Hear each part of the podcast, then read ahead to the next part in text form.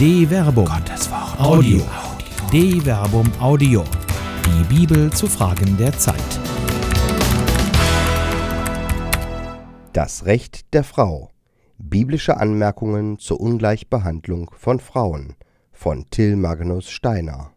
Wir haben herzlich wenig für Frauen getan, die sich in sehr schweren Lagen befinden, wo sie verachtet, an den Rand geschoben und sogar ins Sklaventum hinabgesetzt sind. Um diese Aussage von Papst Franziskus zu bestätigen, reicht schon ein Blick auf die Zahlen des Statistischen Bundesamtes. In jeder Art von Beruf verdienen Männer mehr als Frauen. 2014 verdienten Frauen im Durchschnitt 22 Prozent weniger als Männer.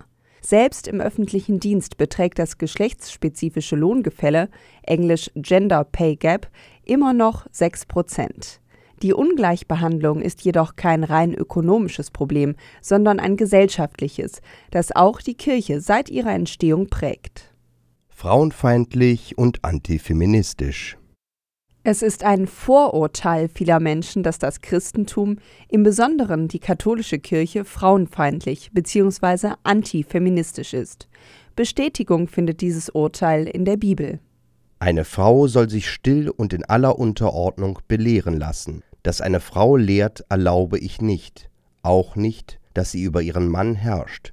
Sie soll sich still verhalten. 1 Timotheus Kapitel 2 Vers 11 bis 12 die eigene Stimme, die grundlegend für eine Gleichberechtigung ist, wird einer Frau verwehrt. Die unterwürfige und schweigende Frau scheint das Ideal darzustellen. Wie es in allen Gemeinden der Heiligen üblich ist, sollen die Frauen in der Versammlung schweigen. Es ist ihnen nicht gestattet zu reden. Sie sollen sich unterordnen, wie auch das Gesetz es fordert.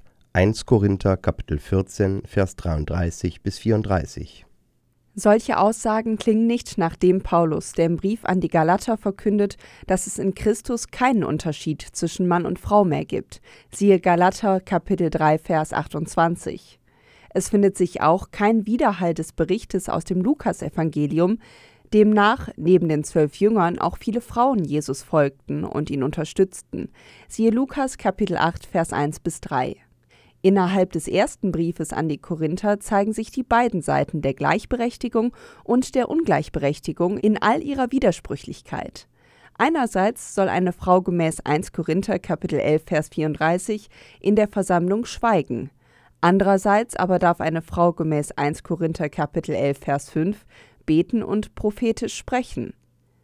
Der Autor führt zu seiner Rechtfertigung für das verlangte Schweigen das Gesetz an. Ein solches Gesetz findet sich jedoch nicht im Alten Testament.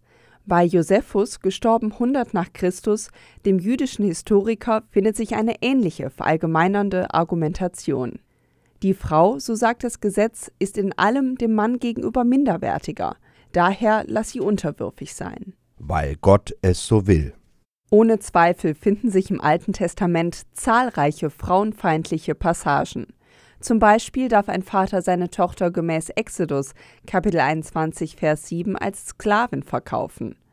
Wenn eine Frau nicht verheiratet ist, untersteht sie ihrem Vater. Wenn sie heiratet, ist sie ihrem Ehemann untergeordnet. Das hebräische Wort für Ehemann lautet Baal, das bedeutet Besitzer, Eigentümer.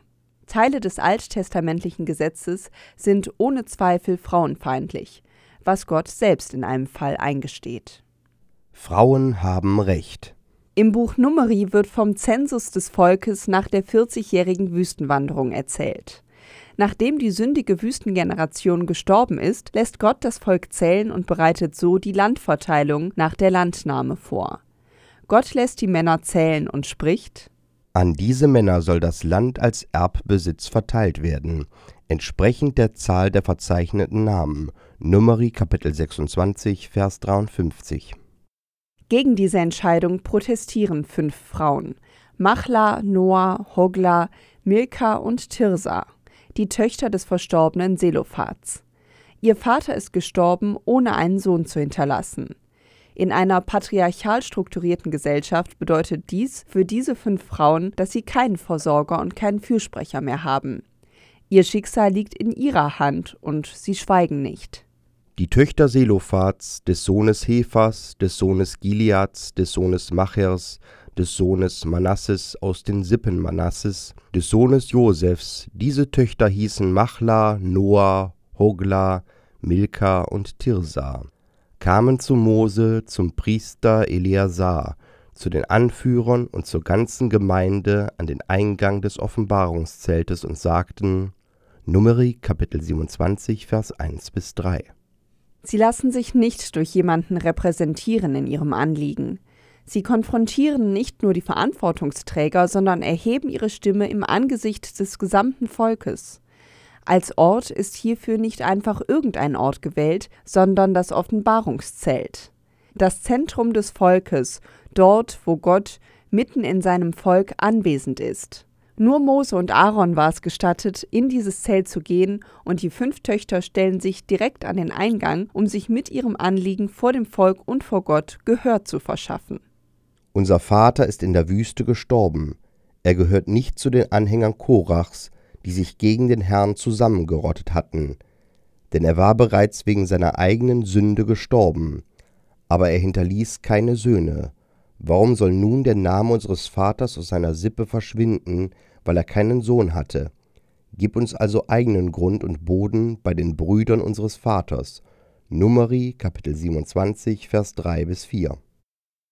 Der Vater ist tot und sie stehen nun mittellos da, weil sie Frauen sind. Das Gesetz bestraft sie und mindert damit auch das Andenken an ihren Vater. Die Töchter stellen klar, dass ihr Vater sich nicht mit Korach gegen Mose und Aaron zusammengerottet hatte. Er ist so wie die gesamte Generation, die aus Ägypten ausgezogen war, wegen dem Unglauben eines natürlichen Todes in der Wüste gestorben. Während die Söhne der als sündig bezeichneten Exodus-Generationen aber ihren Anteil am verheißenen Land erhalten haben, gilt dies für die Töchter nicht. Diese Ungerechtigkeit klagen sie an, und Gott spricht ihnen das Recht zu.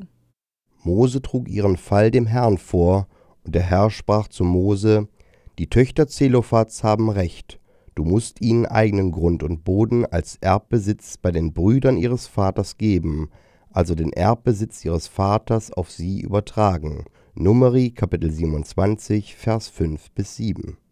Der Gott der Gerechtigkeit sieht die Ungerechtigkeit seiner Gesetzgebung ein. Die fünf Frauen haben Recht und er revidiert seinen Willen. Sie haben gegen Gott eine Gesetzesänderung erwirkt und Gott erlässt ein neues Gesetz. Wenn jemand ohne Söhne stirbt, dann übertragt seinen Erbbesitz auf seine Tochter. Hat er keine Tochter, dann gebt seinen Erbbesitz seinen Brüdern. Hat er keine Brüder, dann gebt seinen Erbbesitz den Brüdern seines Vaters. Hat sein Vater keine Brüder, dann gebt seinen Erbbesitz dem nächsten Verwandten aus seiner Sippe, er soll ihn bekommen. Das wurde für die Israeliten geltendes Recht, wie der Herr es Mose befohlen hatte. Numeri Kapitel 27 Vers 8 bis 11. Weil die Frauen ihre Stimme erhoben haben, Mose ihr Anliegen nicht einfach ignoriert oder abgelehnt hat und Gott sich ihnen mit offenem Ohr zugewendet hat, entsteht aus einer ungerechten Situation ein gerechteres Recht. Autorität Hätten die Frauen die Ungerechtigkeit nicht wahrgenommen, hätte Mose ihr Anliegen nicht vor Gott gebracht und wäre Gott ignorant gewesen, dann wäre das Recht ungerecht geblieben. Ohne die Autorität Gottes hätte sich die Situation nicht geändert. Zugleich wird er als Grund für die Ungerechtigkeit angeführt. Gerechtigkeit kann sich nicht selbst etablieren, sondern sie beruht auf dem Zusammenspiel von Autorität und dem Hinterfragen dieser Autorität. Es gehört zum Modus der Ungleichbehandlung von Frauen, dass Kritik nur hilft, wenn sie auf belehrbare Ohren stößt. Eine Produktion der Medienwerkstatt des katholischen Bildungswerks Wuppertal Solingen-Remscheid.